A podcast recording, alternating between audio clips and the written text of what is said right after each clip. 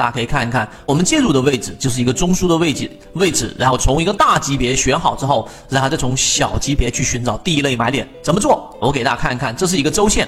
首先你要选个稍微大的级别，日线也是可以的。那你要从六十分钟级别或者三十分钟级别里面去介入吗？对不对？那么你看，首先这是一个周线，第二个周线在这个地方上是不是形成了一个我们所说的中枢，对吧？这里面它也有一些呃类似中枢的地方，像这个地方它就不形成中枢，因为这里面不是一笔啊，它不是一个中枢，在前面也形成了中枢。那么这些中枢都一直往下移。走势中完美，两个中枢以上，随时可能会结束这个下降的走势。你看每一个定理，你都要非常的熟悉。那现在到这个位置，它不一定，但是呢，我们从中可以看到这个中枢的位置里面，它形成了这个背离，这是周线，时刻记住，它是一个周线级别的背离。好了，周线级别的背离定义好之后，我们要去哪里寻找第一买点啊？不是在周线里面去找，就得去到它的次级别是什么？日线。好，我们来看刚才的周线级别，我们选择出了它的背离位置之后，我们在日线级别看到没有？日线级别上，我们寻找到了什么？第一买点。第一买点是什么？看到没有？在日线级别这里面，实际上是形成了一个我们所说的中枢的，这个是中枢位置的上轨跟下轨，形成了一个中枢的。这个中枢之后，是不是突然间的下跌？突然之间的下跌之后，MACD 的柱体面积是不是明显的要比之前更强了？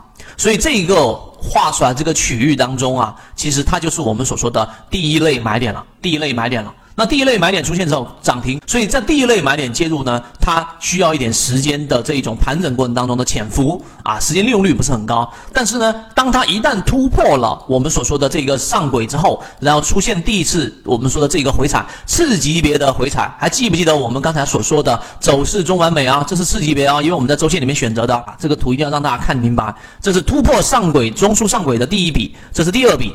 第二笔回踩看到了没有？这个地方是不是我们说的第二类买点？这里面提了一个问题：这个第二类买点是属于跟第三类买点的这个重叠吗？你发现了没有？它是不是已经回踩到了中枢以内了？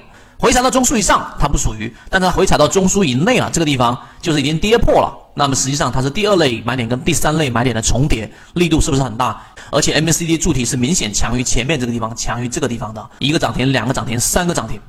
是不是有一种恍然顿悟的感觉？月线级别我简单说一下就行了。月线级别上它也一样啊，这里面是一个我们所说的这个中枢，对吧？第二个我要提醒大家是在这个地方上它并不是一个顶分型啊，顶分型是什么意思呢？就是高点它一定是三个三根 K 线中间这根 K 线的高点一定是最高点，它的低点也应该是最高点。但是你发现了没有？它并不是最高点，这个这个第三根 K 线的低点才是最高点，所以它不是一个顶分型，自然这里面就没有所谓的中枢而言了。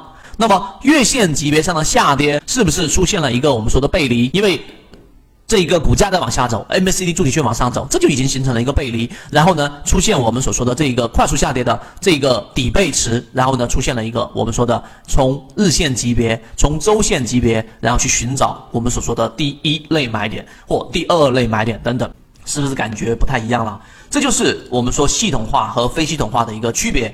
系统化，你就是猛兽。啊，我们说碎片化，你就是木头。希望对大家来，呃，说有所帮助，看透复杂缠论，破解操作难题。这一个最终就是人人都能学得会的泽西缠论。也相信大家走完这十八节课，就可以做到肉眼就能判断出中枢和操作的位置，并且做好这个结构。就这么多，和你一起终身进化。各位，我们圈子现在正在讲实战系统专栏，完整版有非常详细的视频和图文讲解，帮助大家建立一个完整的交易系统。